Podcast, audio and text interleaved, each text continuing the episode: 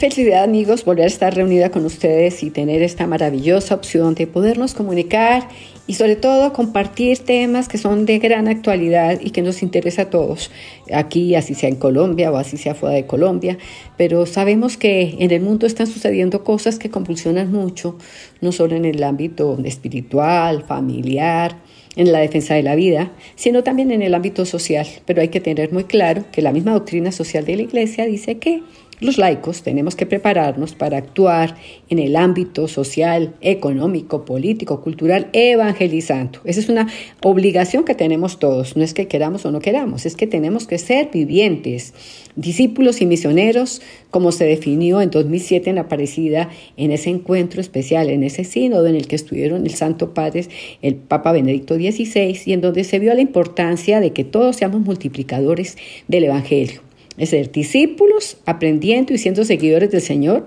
¿sí? Y misioneros, porque tenemos que compartir todo lo que hemos recibido del Señor. Pero bueno, me estoy muy contenta porque les he traído una serie de temas precisamente muy relacionados con los temas, con las situaciones que estamos viviendo en este momento actual, tanto desconocimiento de lo que es la reflexión, de lo que es el arrepentimiento, la reconciliación, el poder estar pendientes de que el Señor nos espera, pero que tenemos que movernos. Y para llegar al Señor tenemos que confesarnos, arrepentirnos, eh, cumplir una penitencia que nos pone el sacerdote, que no es realmente el pago de lo que hemos hecho, pero sí es una forma, de cierta manera, de, de cumplir, de responderle al Señor frente a lo que hemos pecado hablar del purgatorio, que es un tema también que, a veces se cuestiona mucho en la sociedad, pero que es un dogma de fe. Entonces he querido traer en este programa a tres sacerdotes muy importantes eh, para que ellos comenten sobre estos temas y también pues al padre Santiago Martín para la reflexión del el Evangelio que en el primer viernes de junio, pues me ha parecido importante presentarlo en este programa. Así es que con mucho cariño y con mucho afecto, queridos hermanos en Cristo, pues bueno, este programa lo vamos a tener muy enfocado en esos temas de reflexión, de meditación y vamos a quedar con mucho optimismo sabiendo que tenemos todos los elementos para llegar al cielo y para estar con el Señor. Y si llegamos al purgatorio, pues también cómo tenemos que hacer para que dejemos una huella en el mundo, que la gente rece por nosotros, nos ayude muchísimo y que si el Señor ve que nuestra necesidad por nuestros pecados, es de pasar al purgatorio para purificarnos, pues también que el Señor tenga compasión de nosotros y permita que ese no sea un espacio demasiado largo. Bueno, entonces con muchísimo cariño, queridos amigos, los voy a invitar a que escuchemos al Padre Lorin hablando de la misericordia de Dios. Voy a empezar hablando de la misericordia de Dios, porque la Biblia tiene frases preciosas sobre la misericordia de Dios. Dice la Biblia, como el viento norte borra las nubes del cielo, así mi misericordia borra los pecados de tu alma. ¿Se han fijado ustedes estos días de viento norte? ¡Qué cielo tan azul, tan resplandeciente, tan precioso! Así dice la Biblia, que deja nuestra alma la misericordia de Dios. Como el viento norte borra las nubes del cielo, así mi misericordia borra los pecados de tu alma. Dice la Biblia, yo cogeré tus pecados y los lanzaré al fondo del mar para que nunca más vuelvan a salir a flote. Cristo perdona del todo, perdona todo y del todo. Todos nuestros pecados, trescientos mil millones de pecados que fuéramos capaces de cometer, todos nuestros pecados y del todo, para siempre. Nunca más nos vuelve a echar en cara lo que nos ha perdonado. La misericordia infinita de Dios. Pero esta infinita misericordia de Dios hay que armonizarla con su justicia. Porque Dios es infinitamente misericordioso, pero también es infinitamente justo. Y esa misericordia infinita de Dios que nos perdona todo y del todo, no nos perdona un pecado como no pidamos perdón. Es condición indispensable para que Dios me perdone que yo pida perdón. Y como no pida perdón, no me perdona aunque Él sea infinitamente misericordioso, como no pida perdón, Dios no le perdona. Su justicia le impide perdonar a quien no pide perdón. Perdonar a quien no pide perdón es una monstruosidad que Dios no puede hacer. Porque Dios es justo, además de misericordioso. No puede hacer esa monstruosidad. Dios deseando perdonarme, si es un padrazo. Dios deseando perdonarme, pero hace falta que yo ponga la condición indispensable de pedir perdón. Porque como yo no pida perdón, Dios no puede perdonar. Dios infinitamente misericordioso, dispuesto a perdonar todo y del todo, pero infinitamente justo, que necesita la condición indispensable de que pidamos perdón si queremos que Él nos perdone. Precisamente, y por eso el infierno es eterno. Hay gente, muchas dificultades contra el infierno. Ayer decía, dificultades contra la Santísima Trinidad, eso no se oye nunca. Que venga uno a decirme, ¿y por qué, ¿y por qué en Dios hay tres personas? ¿No habrá cinco? A mí me parece que debe haber cinco. Eso no le importa a nadie. Que en Dios haya tres personas o haya cinco, no le importa a nadie. Ahora, que hay infierno, eso hace pupa. Y hay montones de personas que quieren autoconvencerse que no hay infierno. Y empiezan a inventar dificultades. ¿Cómo Dios, siendo bueno, me va a condenar al infierno eterno? Eso no es posible. Vaya que sí es posible. Primero, que haya infierno eterno es dogma de fe. Se acabó, punto. No hay que discutirlo. Verdad revelada por Dios. Después de la muerte, cielo eterno, infierno eterno. Y no hay que discutir y todas las dificultades que se nos ocurran a, nuestro pequeño entendimiento están de sobra frente a la afirmación de Cristo Dios, hay cielo eterno y infierno eterno. Pero es que además la razón lo explica. El infierno tiene que ser eterno. Porque el que no pida perdón antes de morir, no pedirá perdón después de morir. Con la muerte se acaba la posibilidad de pedir perdón. Y si uno muere sin pedir perdón de sus pecados, va a estar eternamente sin pedir perdón. Como Dios no puede perdonar mientras no pidamos perdón, el que no pide perdón antes de morir, eternamente sin pedir perdón y Dios eternamente sin perdonar. No porque a Dios le falte misericordia, porque al pecador le falta la condición indispensable de pedir perdón. Mientras él no pida perdón, Dios no puede perdonar. No pidió perdón antes de morir, eternamente sin pedir perdón, Dios eternamente sin perdonar. No porque a Dios le falte misericordia, porque al pecador le faltó la condición indispensable de pedir perdón. Por eso el infierno es eterno y el cielo también. El cielo también es eterno, porque en el cielo no se puede pecar. Una vez que te salvas, que has muerto en gracia de Dios, eternamente no volverás a poder pecar. Cielo eterno, infierno. Por lo tanto, que no vengan a decirme, si Dios es tan bueno, ¿cómo me va a condenar a un infierno eterno? Primero, que Dios no condena a nadie, ¿eh? Nos condenamos nosotros solitos, ¿eh? Dios no nos condena. Somos nosotros quienes elegimos el infierno. Porque nadie se va al infierno si no ha pecado. Y nadie peca si no quiere. Por lo tanto, el que se va al infierno es porque ha querido. Él ha pecado voluntariamente y él no ha querido pedir perdón él elige el infierno y Dios con pena ve que elegimos el infierno. Lo ve con pena, pero respeta nuestra libertad. Dios no nos mete en el cielo a empujones. Dios respeta nuestra libertad. Nosotros elegimos el infierno y Dios pues nos deja porque no nos quita la libertad, porque dejaríamos de ser hombres si nos quita la libertad. Dios no condena a nadie, nos condenamos nosotros solitos, que elegimos el infierno. Y Dios, pues, manifiesta eh, que nosotros hemos preferido el infierno a la gloria. Dios es tan bueno que en lugar de darnos una vida, que podría haberlo hecho así, nos da una vida, nos da una libertad y dice, ahí tienes una vida, ahí tienes una libertad, usa bien de tu libertad. Si usas bien, gloria eterna. Si usas mal, infierno eterno. Podría haberlo hecho así y no nos hacía ningún agravio usemos bien de la libertad y nos da la gloria, usamos mal, nos da el infierno. Haber, eh, haberlo hecho así. Pues es tan bueno que nos ha dicho, toma una vida, toma una libertad, usa bien de tu libertad y te doy la gloria. Y si usas mal, pide perdón y yo te perdono.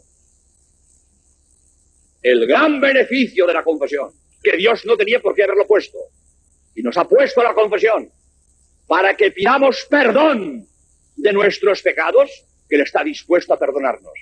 Nos da la confesión. Llama a los apóstoles. A quienes vosotros perdonéis, yo perdono. A quienes vosotros no perdonéis, yo tampoco.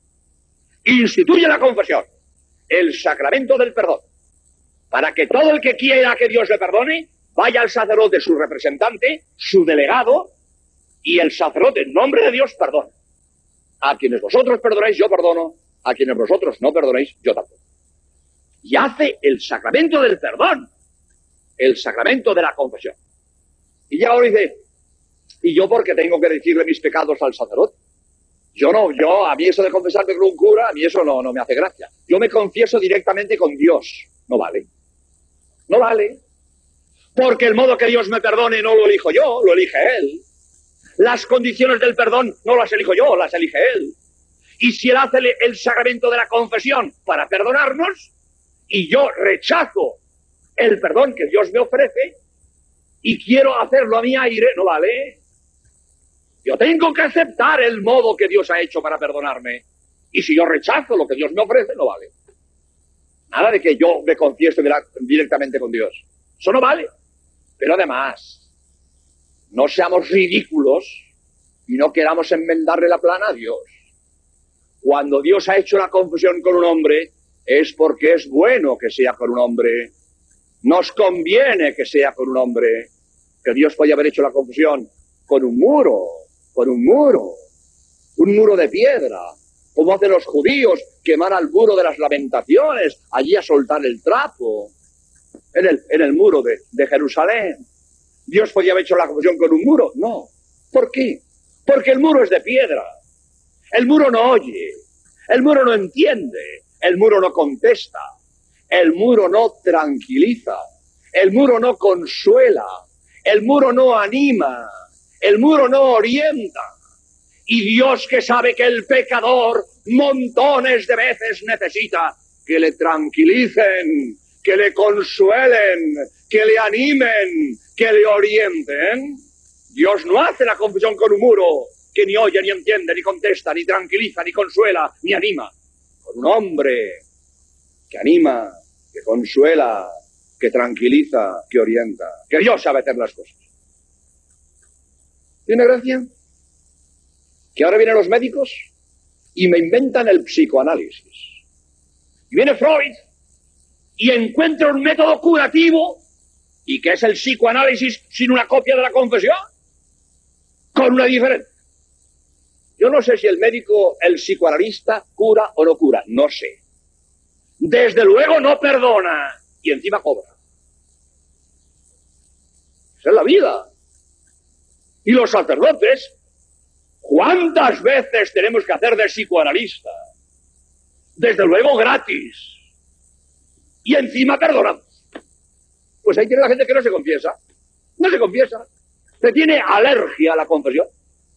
Pero, pero, pero, ¿pudo hacer la cosa Dios más fácil? ¿Pudo darnos Dios el perdón más fácil que la confesión? Que para que yo me confiese, Dios no me pide cultura. Dios no me pide un doctorado. Dios no me pide que saque una licenciatura. Dios no me pide ni siquiera que sepa leer y escribir. ¿Qué me pide Dios para perdonarme? Sinceridad. ¿Se puede pedir menos? Sinceridad. Que yo sea sincero. Que diga lo que tengo dentro. Que no engañe, porque si engaño no sirve de nada. Hago una comedia y hago un pecado peor que todos los que llevaba, el sacrilegio. Dios me pide que diga la verdad, que diga lo que tengo dentro con sinceridad. Yo digo lo que tengo dentro y Dios me perdona y no me pide más. Sinceridad. ¿Se puede pedir menos? ¿Y qué hace falta? Decirlos, decir la verdad y no te piden más y sales limpio. ¿Puede ser más fácil la confesión? Pues no. Ya está el listillo. Yo porque me voy a confesar con un cura. Yo mis pecados son cosa mía. Yo mis pecados no tengo por qué decírselos a un cura. Yo no. Yo decirle al sacerdote mis pecados, no. Mis pecados son cosa mía. Allá tú. Allá tú. Decidme si eso no es de idiota. De esto así por la calle, así. Botones. Que no se confiesen, porque ellos decirle un pecado al sacerdote, no. Bueno, es que a mí, a mí eso de confesarme, eh, eh, mm, bueno, yo, yo para qué me voy a confesar, porque como voy a volver a, a volver a caer otra vez, pues si vuelves a caer, te vuelves a levantar y te vuelves a confesar. Estoy acordando de aquel chiste de aquel borracho que iba pegando tumbos por la calle, ¿no? Y de repente pues se resbala, ¡pum! y se cae sentado en un charco. Y se queda ahí en rebozo, en el charco, en rebozo. Y pasa un amigo, pero el fulano, ¿pero qué haces ahí? Pues, pues, pues, pues ya ves, pues, pues, pues, que me he resbalado. Pero muchacho, levántate, que haces ahí en remojo. Pero me levántate. ¿Ah? ¿Y si me vuelvo a resbalar? ¿Ah? Por si acaso vuelve a resbalar, allí se queda en remojo, en el charco. ¿Eh? Pues lo mismo, yo no me confieso, porque ¿y si vuelvo a pecar? Pues chico, te levantas de nuevo, te confiesas de nuevo, que la confesión te da fuerza. Primero te perdona lo pasado y te da fuerza para el futuro. Pero, no, no, yo no me confieso, porque como yo a lo mejor voy a volver a pecar, mira, nadie está seguro de que nunca más volverá a pecar. Nadie. Lo único que podemos tener es, hombre, yo tengo buena voluntad, yo intentaré corregirme, voy a ver si me supero. Buena voluntad, pero seguridad de que nunca más pecará. Eso no tiene nadie. Todo es buena voluntad, intentaré no pecar, a ver cómo me las arreglo, superar la situación. Y si vuelvo a resbalar, me vuelvo a levantar, evidente. Bueno, pero a mí es que me da mucha vergüenza eso de confesarme, me da vergüenza. Pues sí, lo comprendo, porque en la confesión no se cuentan hazañas, se cuentan miserias, y eso no es agradable. Pero ¿y qué? Y por no humillarte en decir eso, te vas a quedar con los pecados. No merece la pena pasar ese pequeño trago de tener que revelarte como eres con sinceridad y que Dios te perdone. No merece la pena.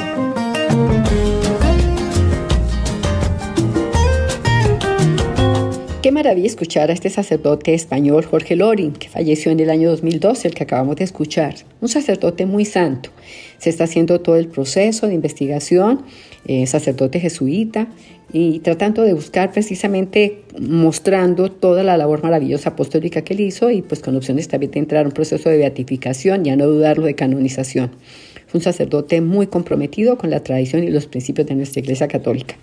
Pero bueno, también les he querido traer un sacerdote bastante joven, argentino, que habla sobre cosas muy importantes. Él habla sobre el purgatorio, que es también otro tema que, pues, que también lo trató el padre Lorín en su momento, en el audio que acabamos de escuchar, pero este sacerdote es realmente muy reflexivo, su nombre es investigador, además de sacerdote, es abogado, muy jovencito sacerdote, y después de ser ya titulado, y es el padre Javier Olivera Rabazzi, que es muy, es muy comprometido con todo el tema de la fe, hace una labor maravillosa por internet, tiene su propio canal mm, en YouTube. Entonces él nos hace una reflexión muy grande en que dice que que qué importante es que nosotros ayudemos también a reflexionar y que podamos también ayudar a las personas que están en el purgatorio.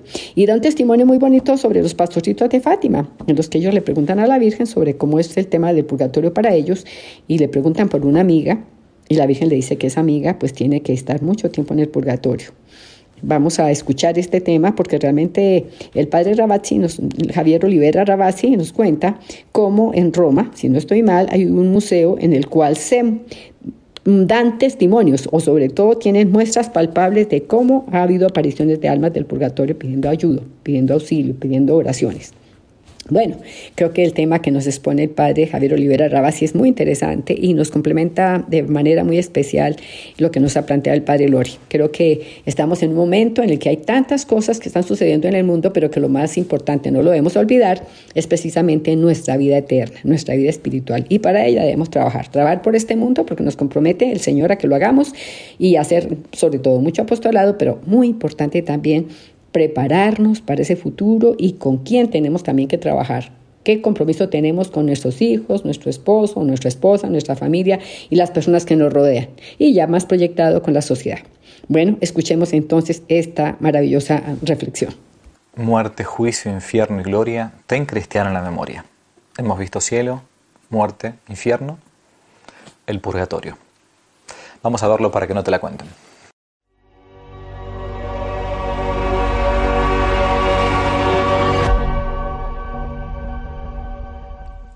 Soy el padre Javier Olivera Rabasi y los novísimos, esas realidades últimas que todo cristiano debe tener en cuenta, son aquellos que cuando en el catecismo estudiamos de pequeños se nos decían como la muerte que todos deberemos enfrentar, la gloria a la que podemos alcanzar si llegamos a algún día a morir en gracia de Dios, y el infierno que también puede tocarnos como una realidad, este, una realidad real.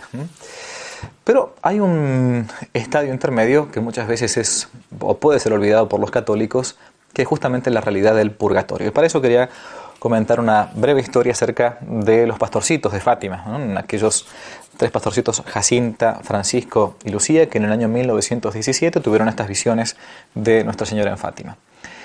Narra Sor Lucía, la última de las videntes de, Fátima, que eh, cuando se le presenta a la Virgen Santísima, los pastorcitos comienzan a hacerle preguntas y entonces comienzan a hablar del cielo, del infierno. Y en la aparición, en la primera aparición, le preguntan a la Virgen Santísima por algunas personas que habían muerto en tiempos de eh, los pastorcitos de Fátima. Y le preguntan entonces si ellos mismos van a ir al cielo o no, por ejemplo. ¿no? Yo iré al cielo, pregunta este, Lucía, sí, tú irás al cielo. Y Jacinta también va a ir al cielo. Y Francisco también, pero va a tener que rezar muchos rosarios, le dijo la Virgen.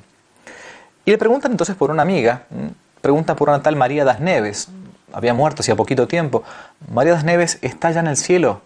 Y la Virgen, mirándolos, les dice, sí, ya está en el cielo. Y preguntan por otra más. ¿Y Amelia? Y Sor Lucía dice que la Virgen Santísima, poniendo una cara bastante triste, dice esto.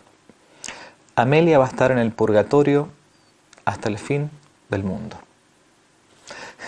Cuando uno escucha esta historia dice, ¿y entonces qué me queda a mí?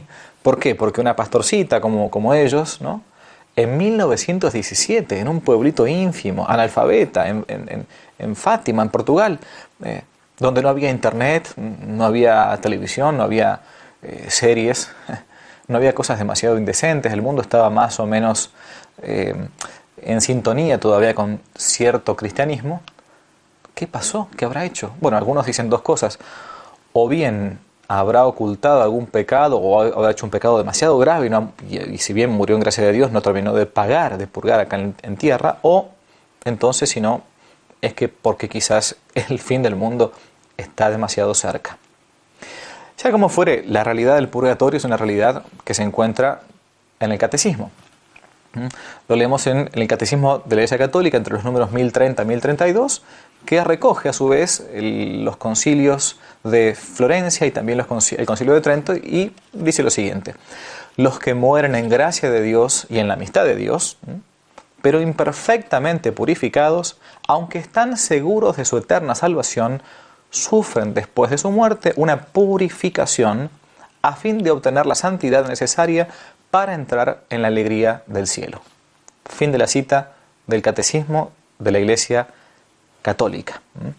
Tiene su razón de ser todo esto. Es decir, aquí en mi vida yo he cometido pecados, me he confesado, es decir, se me ha quitado la culpa, pero la penitencia que el sacerdote da, el cura que da el momento de la confesión, es da una penitencia más bien simbólica. La, ofensa hecha a Dios, sobre todo en un pecado que es un pecado mortal, un pecado grave, es una ofensa infinita porque es contra un Dios que es infinito y es amor infinito y se ha entregado por mí para salvarme. Es por eso que a lo largo de toda mi vida, el tiempo que me queda de descuento, es necesario que yo vaya pagando, purgando por aquellos pecados que he cometido. A partir de mis oraciones, sacrificios, cruces que me vienen y entonces aceptarlas con resignación. Cuando uno a los niños de catecismo les enseña esta realidad del purgatorio, es como, me dicen, mira, es como un clavo, que uno clava en una madera, ¿no? Cuando saca con, una tenaza, saca el clavo, el agujero queda ahí. Hace falta taparlo. Hemos sacado el clavo, pero queda todavía el daño hecho. Por lo tanto, tengo que ir pagándolo.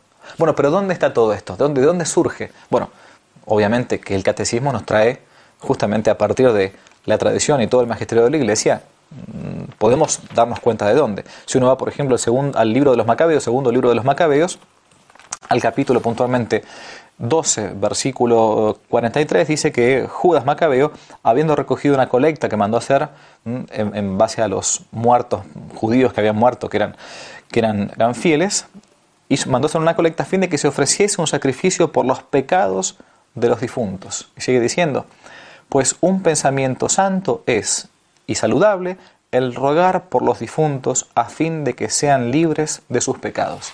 ¿Para qué voy a rezar yo por los muertos? ¿Mm? Sino justamente para intentar salvarlos del purgatorio. Esa es la noción que tiene desde el punto de vista del catolicismo el ofrecer la Santa Misa por los difuntos. Hay una fiesta la conmemoración de los fieles difuntos que tenemos en el mes de noviembre. Pero no solamente en el Antiguo Testamento, también en el Nuevo Testamento los encontramos con alguna que otra parábola. En capítulo 5 del Evangelio de San Mateo se me dice así, sí pues, dice Jesús, sí pues estás presentando tu ofrenda sobre el altar y te acuerdas de que tu hermano tiene algo que reprocharte, deja allí tu ofrenda delante del altar y ve primero a reconciliarte con tu hermano y entonces presenta tu ofrenda ponte en paz sin tardar con tu adversario mientras vas con él por el camino. No sea que él te entregue al juez y el juez al alguacil y te pongan en la cárcel. En verdad, en verdad te digo que no saldrás de allí sin que hayas pagado hasta el último centavo. Otra cita más, así de, como de corrido. Nos encontramos también con el Evangelio de San Lucas capítulo 12, versículo 57. ¿Por qué no juzgáis por vosotros mismos lo que es justo? Mientras vas con tu adversario en busca del magistrado, procura en el camino librarte de él, no sea que te arrastre ante el juez, que el juez te entregue al alguacil y que el alguacil te meta en la cárcel.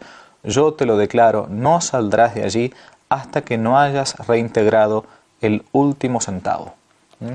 Es decir, nuestro Señor nos muestra que para poder entrar al cielo hace falta, hace falta tener el alma limpia, tener el, el vestido de bodas preparado. ¿Qué es el purgatorio entonces? Es aquel estado, aquel lugar donde el alma, una vez separada del cuerpo y no habiendo pagado, no habiendo purgado por toda la pena merecida a sus pecados, después de esta vida y antes de entrar al cielo, deberá pagar, deberá pagar.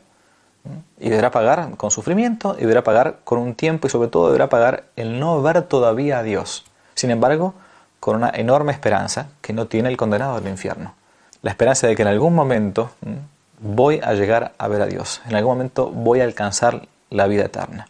Es por eso que el sufrimiento de un alma de purgatorio es un sufrimiento imperfecto, porque tiene al menos el consuelo de que después de 10 años, 20 años, 1000 años, lo que cada uno le toque, va a encontrar la felicidad eterna junto a Dios. Esta es la necesidad de rezar por las almas del purgatorio. Es la necesidad de ofrecer sufrimientos que nos vengan de arriba o que uno puede hacer como sacrificio por las benditas almas del purgatorio. Es el gran negocio de hacerse amigo en esta vida de las almas del purgatorio. Si yo hago con mi sufrimiento, mi oración, mi sacrificio, que un alma del purgatorio alcance antes de tiempo el cielo, descontando el tiempo del purgatorio, entonces una vez que esa alma llegue al cielo, no se va a olvidar de mí que en su momento la ayudé. Es el gran negocio de la devoción de las almas del purgatorio. En Roma, muy cerquita de la Basílica de San Pedro en Vaticano, se encuentra la famosa Iglesia del Sufragio, se llama así, una iglesia dedicada al sufragio, a la oración por las almas del purgatorio, donde es el único lugar del mundo, a menos que yo conozca, hay un pequeño museíto con apariciones de las almas del purgatorio gracias al trabajo de un santo sacerdote que ya por fines del siglo XIX se dedicó a recolectar las apariciones mm, declaradas verídicas por la Iglesia de las almas del purgatorio. Mm, se puede encontrar todavía en ese pequeño cuartito mm, distintas apariciones de almas del purgatorio a personas que todavía estaban en vida, pidiendo puntualmente para que rezasen por ellas, que ofrecieran sacrificios y quisieran rezar santas misas por las benditas almas del purgatorio el gran negocio del purgatorio. Intentemos pagar de antemano aquí en la tierra, aprovechando los sufrimientos, tratando de gozar de alguna indulgencia plenaria cuando nos llegue el momento de, que nos toca por una solemnidad o por rezar el, Santo Rosario. Más vale, más vale llegar al cielo sin escalas y no con escalas intermedias. Que Dios los bendiga y que no te la cuenten. Si le gustó el video, no olvide darle me gusta, suscribirse, activar la campanita y comentar. Para nuevos temas pueden dejarlo aquí abajo como sugerencia en los comentarios. Y también pueden seguirnos en nuestro sitio web donde tocamos temas de actualidad, de apologética y de formación. Dios los bendiga, que no te la cuenten. Frecuentemente en nuestros programas acostumbro a tener al Padre Santiago Martín, un sacerdote español de verdad eh, con un carisma especial permanentemente está en las redes sociales, es el fundador, quiero que recordemos, de los franciscanos de María, y además tiene una comunidad que como dedicada al agradecimiento. Siempre sus eh, temas de reflexión, eh, la exposición del de, el Evangelio del día y la forma en que lo proyecta y lo aplica a la vida diaria, que eso es lo más importante. No debemos olvidar que el Evangelio es es real, es decir, es totalmente normal ayer, hoy y mañana. Siempre tiene relación exacta con la situación de vida que vivimos, con nuestra sociedad, con nuestro ambiente. No podemos ver como que nuestro Señor dejó un mensaje, un evangelio por allá, que eso fue el año del ruido, que eso por allá no tiene aplicación. No, eso siempre es vigente. Todo lo que el Señor dejó en sus mensajes tienen totalmente vigencia y eso es lo que tenemos que aprovechar y tenemos que ver. Pues bueno, el padre Santiago Martín hace una reflexión de su homilía en la misa del primer viernes de junio del 2023 y en él hace una serie de reflexiones muy lindas, pues porque recordemos que en ese evangelio se habla sobre la higuera, ¿no?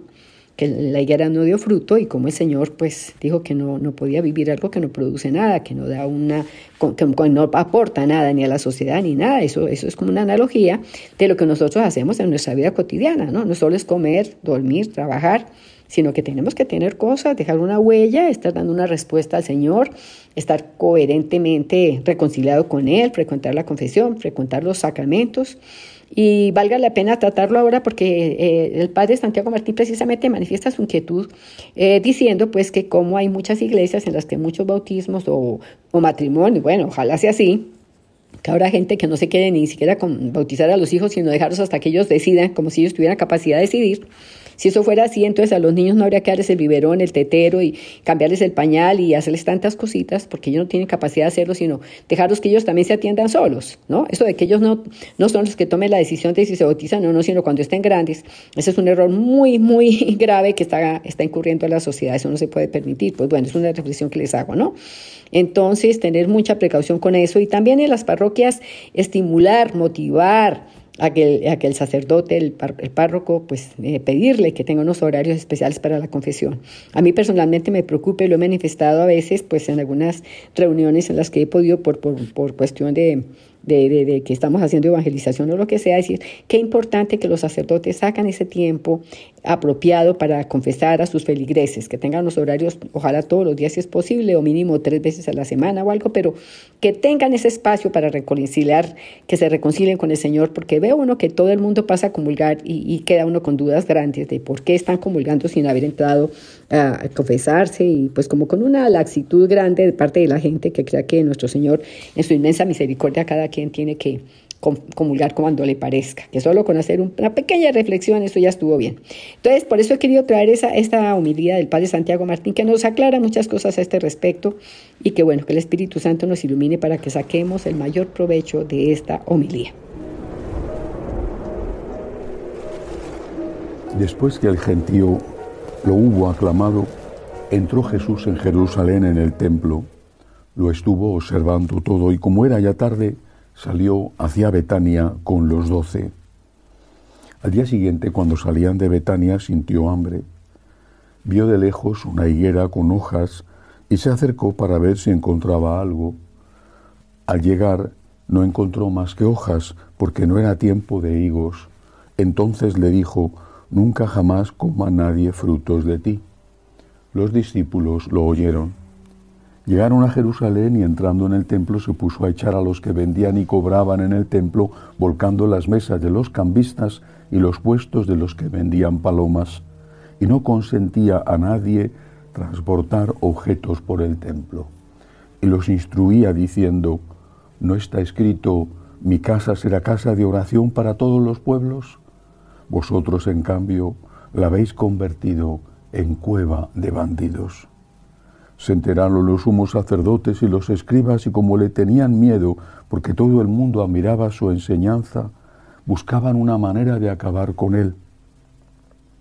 Cuando atardeció, salieron de la ciudad. A la mañana siguiente al pasar vieron la higuera seca de raíz. Pedro cayó en la cuenta y dijo a Jesús, Maestro, mira, la higuera que maldijiste se ha secado. Jesús contestó, Tened fe en Dios en verdad os digo que si uno dice a este monte, quítate y arrójate al mar, y no duda en su corazón, sino que cree en que sucederá lo que dice, lo conseguirá. Por eso os digo, todo cuanto pidáis en la oración, creed que os lo han concedido y lo obtendréis. Y cuando os pongáis a orar, perdonad lo que tengáis contra otros, para que también vuestro Padre del cielo os perdone vuestras culpas. Palabra del Señor. Gloria a ti, Señor Jesús. Cuántas enseñanzas en este Evangelio. Vamos a empezar con el tema de la higuera que puede crear algún problema. Eh, alguien que no sea del Mediterráneo seguramente no entenderá este pasaje. ¿Por qué Jesús maldice una higuera que no da higos cuando no es tiempo de higos? A ver, ¿qué culpa tiene la higuera? Pero hay que saber que las higueras dan, o por lo menos mm, algunas higueras, no todas, dan dos tipos de frutos. Un fruto temprano que aparece enseguida aparece antes de las hojas, enseguida aparece el fruto y después va poco a poco madurando. ¿Cuándo van apareciendo las hojas? Este fruto temprano, en español por lo menos, se llama breva. Es un higo mucho más grande, de color oscuro, dulcísimo, la breva, y también muy frágil, muy blandito. La, la breva aparece antes que las primeras hojas. Y cuando ya están las hojas, la, breva ha ido creciendo y se puede comer. Y después, más tarde, aparece una segunda cosecha que es el higo, mucho más pequeño propiamente dicho. No todas las higueras dan brevas, pero posiblemente esta sí que lo daba. ¿Cuál es la enseñanza?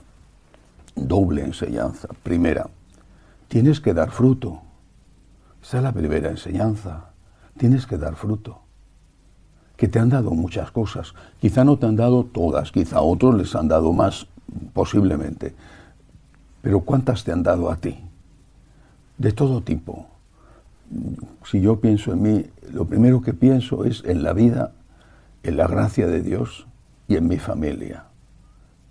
Qué afortunado. Cuántos dones. Y después pienso en la posibilidad de estudiar, los grandes amigos que me han acompañado en la vida, los grandes maestros que tuve. ¿Cuántos dones? Tengo que dar fruto. Debemos plantearnos esto cada uno de nosotros cada día. No somos dueños. Nos lo han confiado en préstamo. Nos han confiado en préstamo la salud, el dinero, la cultura, los amigos, los hijos, nos los han confiado en préstamo y eso lo tenemos que hacer rendir ante aquel que nos lo ha confiado. Después en este mismo pasaje de la higuera el Señor aprovecha para dar otra lección, no solo esta de que hay que dar fruto, sino la lección de que pedid y se os dará si tenéis confianza. Insiste en esto. Si creéis que va a ocurrir, ocurrirá. Eh, si dudáis, es que no tenéis suficiente fe. Tenéis que creer que lo que estáis pidiendo, pidiendo no exigiendo, sino suplicando, y pidiendo estando en gracia, porque de lo contrario no puedes pedir a alguien con el cual estás enfadado. ¿vale? Si estás pidiendo con humildad, tienes que creer que te lo van a conceder y quizá es esta falta de fe. Es una especie de, bueno, por si acaso yo pido, lo que impide que ocurra lo que pides. Y después está esta enseñanza del, templo. Mi casa es casa de oración. La habéis convertido en cueva de bandidos. ¿Por qué? ¿Es que acaso el Señor le molesta, por ejemplo, que en la iglesia se pase la colecta? ¿O que en determinados países como Estados Unidos haya una asignación voluntaria que los fieles dan semanalmente o mensualmente. ¿Es eso lo que le molesta? ¿De dónde va a sacar la iglesia el dinero, por ejemplo, para pagar la luz o para pagar los gastos de los templos? Ese no es el problema. El problema no es que haya necesidad de dinero para llevar adelante las obras de la Iglesia, las obras de evangelización en primer lugar y las obras sociales. Ese no es el problema. El problema es cuando el objetivo es el dinero cuando todo gira en torno al dinero, cuando lo más importante y a veces lo único es el dinero. Ese es el problema. ¿Qué estamos haciendo con la iglesia? Con la parroquia, por ejemplo. ¿Qué estamos haciendo? ¿Es lo más importante el dinero o lo más importante es el servicio? San Francisco de Asís decía, no pidáis dinero, hablad de Dios, evangelizad y os darán el dinero. No pongáis el dinero en el primer lugar. No hagáis del dinero el objetivo de vuestro trabajo. bien merece el obrero su sustento, pero vosotros dedicaos a lo que tenéis que dedicaros, que es a servir al Señor, a evangelizar y por amor al Señor, por supuesto, a servir al Señor cuidando y ayudando a los más necesitados, por ejemplo, organizando estructuras de caridad en cada parroquia o en cada diócesis. ¿Y cómo podemos saber si en una parroquia lo primero es el dinero o lo primero es la evangelización? Hay una prueba definitiva, además que no falla nunca. En esa parroquia, ¿qué lugar ocupan las cosas que no dan dinero? Esta es la prueba. En esta parroquia lo primero es el dinero o lo primero es la evangelización. Basta con que tú mires qué lugar ocupan las cosas que no dan dinero. ¿Qué cosas no dan dinero? Por ejemplo, adoración del Santísimo. Normalmente no se pide dinero por ir a la adoración del Santísimo. O, por ejemplo, el rezo del rosario. No se cobra por tener organizado el rosario en la parroquia, lo rezan a veces el sacerdote, pero a veces algunas personas de la parroquia, hombres o mujeres, antes o después o en otro momento de la misa. Pero sobre todo hay un sacramento que no da dinero y esa es la clave de si esa es una parroquia evangelizadora o es una parroquia que vive pendiente del dinero. Me refiero al sacramento de la confesión. ¿Hay confesiones en esa parroquia? el sacerdote está disponible en esa parroquia no media hora a la semana como mucho, si es que llega, si es que sucede. El sacerdote está pendiente del confesonario, está disponible con un horario, por supuesto, está disponible a los fieles para que el que quiera pueda ir a confesarse sin pasar por la sucesiva serie de murallas infranqueables que son las múltiples secretarias o secretarios que tiene la parroquia? Eso no da dinero. Por el confesonario no pasa el dinero. No te piden una cantidad para confesarte. Esa es la clave. Una parroquia que vive pendiente del dinero es una parroquia donde o no hay confesiones o casi no hay confesiones. Una parroquia que está pensando en el bien de los feligreses es una parroquia donde, por lo menos dentro de sus posibilidades, porque a veces los sacerdotes tienen una en cantidad extraordinaria de trabajo, sobre todo si llevan varias parroquias, pero donde dentro de sus posibilidades el sacerdote tiene un horario para las confesiones. Y después viene la otra cuestión, obviamente, ¿qué haces tú para ayudar a tu parroquia? Porque es muy, bonito decir, en la parroquia no tienen que pedir dinero, pero ¿y de dónde se van a pagar las facturas? Si todo el mundo hace como tú, que echas, poniendo un ejemplo, un dólar ¿eh? en la colecta, si es que lo echas, ¿cómo se van a pagar las facturas? Tenemos que vivir para Dios. Todos, todos tenemos que vivir para Dios, los sacerdotes y también los laicos. Tenemos que vivir para Dios. Si no lo hacemos así, no estamos dando el fruto que debemos dar por lo que hemos recibido. Y puede ser que un día el Señor le diga a esa higuera que no da fruto, vas a quedarte seca. Que así sea.